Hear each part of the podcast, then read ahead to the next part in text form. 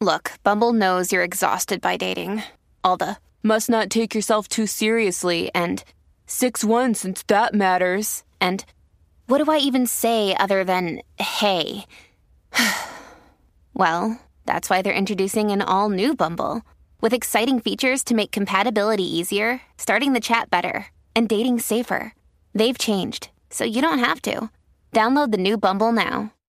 Bueno, estamos en las cosas que no sabías, infos totalmente nuevas y fresquecitas para que te enteres primero aquí en el Despelote. Ayer estuvimos hablando de la nueva película, ¿verdad? De Julia Roberts, que está número uno en Netflix. Y incluso eh, estábamos en un tema de recomendar algo de Netflix y terminamos hablando de la película y, y nos encontramos con que mucha gente no le gustó el final, no entendieron la película, invirtieron dos horas de su vida y no le fue bien. Y tú dijiste que tenía un mensaje al principio que decía que tú no lo habías este, prestado No, atención, yo- pero que decía, vas a perder dos horas de tu vida con esta basura. Alguien me escribió, no, alguien me escribió que an- antes de la película, el cual no lo vi, pues, si alguien sabe que nos llame y nos diga o nos diga por aquí por el chat, eh, que eh, una persona en DM me escribió, mira, hay un mensaje importante al principio de la película, que por cierto, esto es una producción de Barack Obama, eh, de la casa productora de Barack Obama y Michelle Obama. Ah, de verdad. Este, sí, entonces básicamente pues eh, hay comentarios en todos lados. Sacamos un videito de TikTok, me dice cuando lo tengamos disponible de 30 segundos, la gente comentando, ¿verdad? Sobre esto. Vamos a escuchar qué dijo este muchacho tiktokero sobre la película. Vamos a zumbarlo ahí, dale play. Ya he visto la película de Netflix de la que todo el mundo habla y de la que hay tantas y tantas opiniones diversas acerca de su final. Yo tengo que decir que me ha gustado, me ha enganchado de principio a fin. Los planos son puro cine dando esos giros de cámara para decir al espectador, cuidado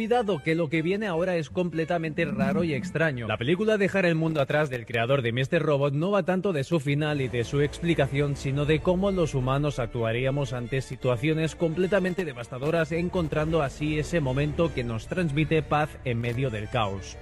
Ahí está básicamente, esa es la explicación de la película. Básicamente, eh, para los que no la Para la entiendan, humanidad que no la entendió. hablan sobre verdad Lo- lo- los Tesla que guían solos y los Tesla terminan llegando a un destino a través de un, de un, de un punto que de referencia que les envió un mensaje y llegaron todos ahí, chocaron en el mismo lugar en Estados Unidos. Pero tan rebuscar Eh, la película que nadie la entiende, porque es que nadie la entendió. Lo que pasa nadie la es que- entendió, por lo menos los que llamaron aquí ayer. Lo que, pasa, fueron todos. Lo que pasa es, yo lo que, lo que, lo que estoy entendiendo de la película es que la gente no estamos muy expuestos a esto que, pasó en la película. O sea, porque dependemos mucho de redes sociales, dependemos mucho de tecnología, dependemos mucho de los satélites y no se ha dado.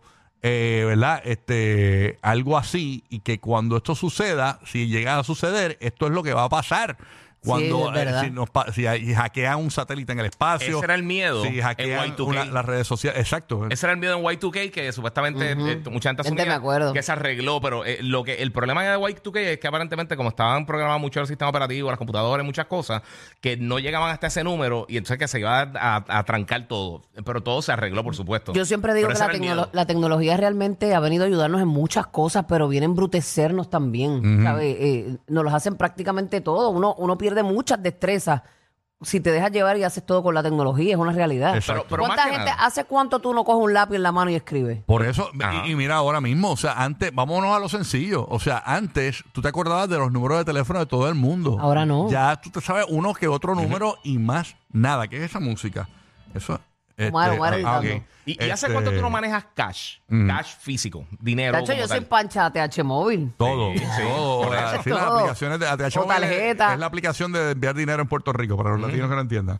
este, pero la realidad es esa. O sea, la realidad es que estamos tan, eh, hemos dejado de hacer tantas cosas dependiendo de la tecnología que esto es como para abrirte los ojos, eh, manín. eh, si pasa algo así, esto es lo que va a pasar. ¿Viste cómo tú mundial. eres? Y tú ahí vacilándome, que a mí me gusta hacer la fila en el banco y que me ponchen el recibo y me Ah, lo no, entreguen no. a la mano, Pero como doña verdad. Pero Burbu con que todo y eso, con todo y eso, ¿dónde está tu información en el banco? Pues todo está en un sistema. Está todo digital. Y una de las cosas que, que la gente, obviamente, esto es algo que podría pasar en, en realmente cualquier momento. este, los solar flares y todas estas explosiones electromagnéticas del sol. Ujú. Eso llega hasta acá y, pues, y hay, hay veces que ha pasado y afecta un poquito las comunicaciones, o sea, no a nivel de, de que hay un caos eh, gigantesco, pero si cae algo así sólido, que tumba satélite y daña todo eso. Y todas las cosas que nosotros no nos enteramos. Ajá, exacto. Y a mí, lo- por debajo y a del mí lo radar. que me gustó de la película. Después no escuchamos la próxima tiradera de un... ¿Qué, qué te gustó de la película? ¿Qué fue lo único que entendiste? No, no, no, yo entendí la película, o sea, pero lo que pasa es que no, ¿Cuántas veces la viste ayer después que saliste de aquí? no, no, no, no, no fui a verla porque ahora que me enteré que viene una segunda parte, este, pues quiero ver las dos juntas porque realmente, eh, porque acuérdate que tiene un, un- un final inconcluso. Eh, pero una de las cosas que me llamó la- mucho la atención de la película es que le dan el valor necesario a nuestra industria, a la radio. Eh, si te fijas, eh, ellos están buscando información en la radio. Y Te la, la explicaron, te la y- y la- explicaron y ayer. la- no sé. No, nena, Pero si no. viniste ayer y dijiste que no entendiste nada y hoy, hoy estás espeluzando la No, la película. estoy espeluzando, pero es que es bien obvio si yo la vi. Eh, eh, a mí me dio- Yo la vi, no la entendí, pero la vi. Acho, ya. Pero déjame terminar. Adelante. Que tanta, tanta cuestión con la radio, no, que si la radio, la televisión, los medios tradicionales. ¿Y qué pasa? ¿Dónde la gente fue a buscar información? En una emergencia, igual que pasó cuando vino un huracán en Puerto Rico, el huracán María. ¿Dónde la gente vino? No, no se fueron a, al internet porque no había. Buscaron la radio. ¿Y qué pasa? Ahí, La única que sobrevivió fue esta, ¿verdad? eh, la- este- Sí. En Puerto Rico, en San Juan, la única estación que sobrevivió fue esta y una M. Este, y a nivel nacional, Isla, la que más se escuchaba era esta porque era- estaba solita en la, en la banda FM. Sí. Esta emisora en Puerto Rico.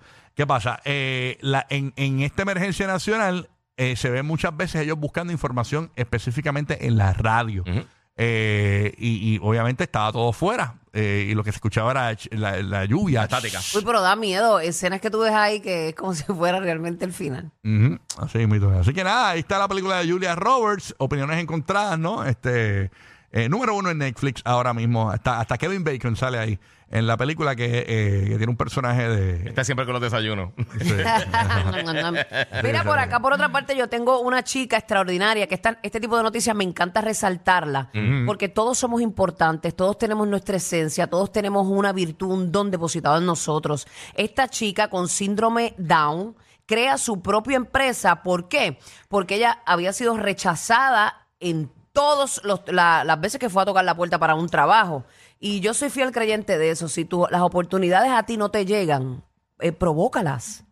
Colette Divito se llama ella, una chica, una mujer de 26 años que había sido rechazada en 15 trabajos porque le decían siempre esta oración, no eres la adecuada. Después de ser rechazada tantas veces, pues ella decidió eh, poner en marcha su propio negocio de galletas, a pesar de no tener experiencia como empresaria. Mucha gente le decía, ah, no hagas eso, eso ahí no hay dinero, para aquí para allá. Eh, a- ahora ella emplea a 15 personas y ha vendido más de un millón de galletas. Mira para allá. Y ella desea inspirar a las personas con discapacidad para que persigan sus sueños, nunca se rindan, sean cuales sean las condiciones. Aquí en Puerto Rico nosotros tenemos a, a, So- a Sophie, que es una chica síndrome Down, Sí. maravillosa, muy admirada, muy trabajadora, muy echada hacia adelante. Incluso eh, muchas mujeres anhelan ser un, un angelito de Victoria's Secret. Claro. Y ella logró ser un angelito de Victoria's Secret. Ella ha estado en, en runways eh, muy importantes Sí. en New York, en diferentes Eh. partes del mundo. Ha sido reconocida y, y eso es genial, mano. Yo creo que la discapacidad está en nosotros mismos, o sea, en pregu- nuestra mente. Una pregunta sin que se vea mal. Eh, ella, esa muchacha hace intercambio de galletas. Pues yo me puedo traer unas galletitas y yo lo subo a los stories y eso le doy pauta. Ah, bueno, también puedes colaborar de la forma en que quieras. Ay, señor. Bueno, Giga, ¿qué te queda por allá? Zúmbala. Mira, mano, esta semana eh, se dio un contrato histórico en, en los deportes en los Estados Unidos, que se fue este, este chamaco, este Shohei Otani, de, que estaba jugando antes con los Angels de Los Ángeles, y entonces él firmó un contrato. Eso es que un equipo de que De béisbol. De béisbol. la Ay, Otani. Otani. Ah, ¿tú sabes quién? Ajá. Wow, Bruce, yo un sé- caballote, yo no sé. caballote. de los- Ah, ese es el, él es japonés. Eh, sí. Eh, Ok. pues, Ah, no era chino. no, no, no, no, sé, no sé.